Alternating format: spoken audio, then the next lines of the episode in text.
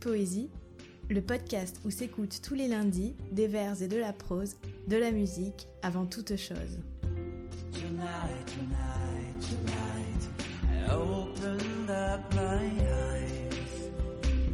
Épisode 2 Les fenêtres de Charles Baudelaire. En ce moment, nous sommes peut-être un certain nombre à regarder, un peu plus que d'habitude, ce qui se passe derrière notre fenêtre. Connexion entre l'intérieur et l'extérieur, entre l'intime du chez-soi et l'aventure du monde, la fenêtre est depuis longtemps un objet de fascination pour de nombreux artistes, à commencer par les peintres. De la Renaissance et la découverte de la perspective au cubiste, en passant par les peintres hollandais, la fenêtre interroge, questionne le regard.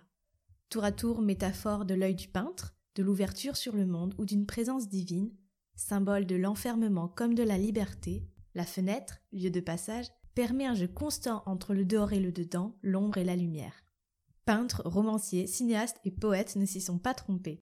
On retrouve la fenêtre chez Musset, Mallarmé, Ponge ou Queneau, et bien sûr chez Baudelaire, qui y consacre l'un de ses petits poèmes en prose. En racontant ce qu'il se passe à sa fenêtre, Baudelaire dépasse la simple anecdote. Il propose ici sa vision du poète et de la poésie. La poésie s'apparente à la peinture, et le poète peintre utilise le regard comme pinceau, source de la création, pour brosser le réel. Mais le poète n'est pas seulement peintre, sinon romancier, conteur de légendes qui invente et transforme ce qu'il observe en un récit imaginaire.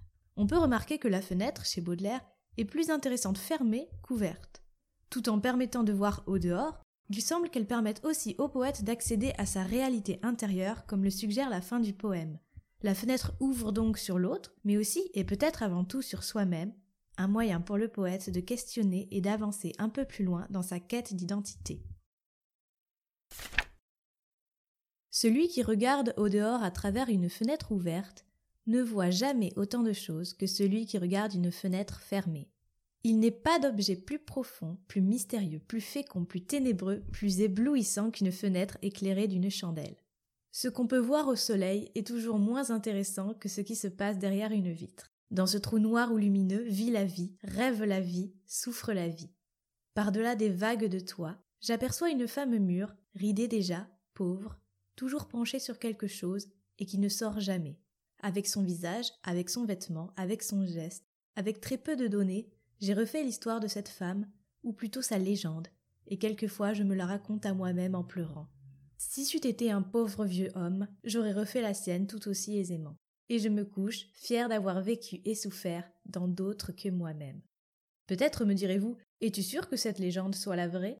Qu'importe ce que peut être la réalité placée hors de moi si elle m'a aidé à vivre, à sentir que je suis et ce que je suis.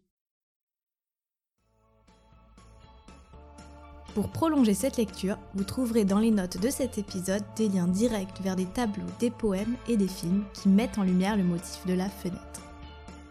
Pour ne rater aucun épisode de Minute Poésie, abonnez-vous au podcast depuis votre plateforme d'écoute.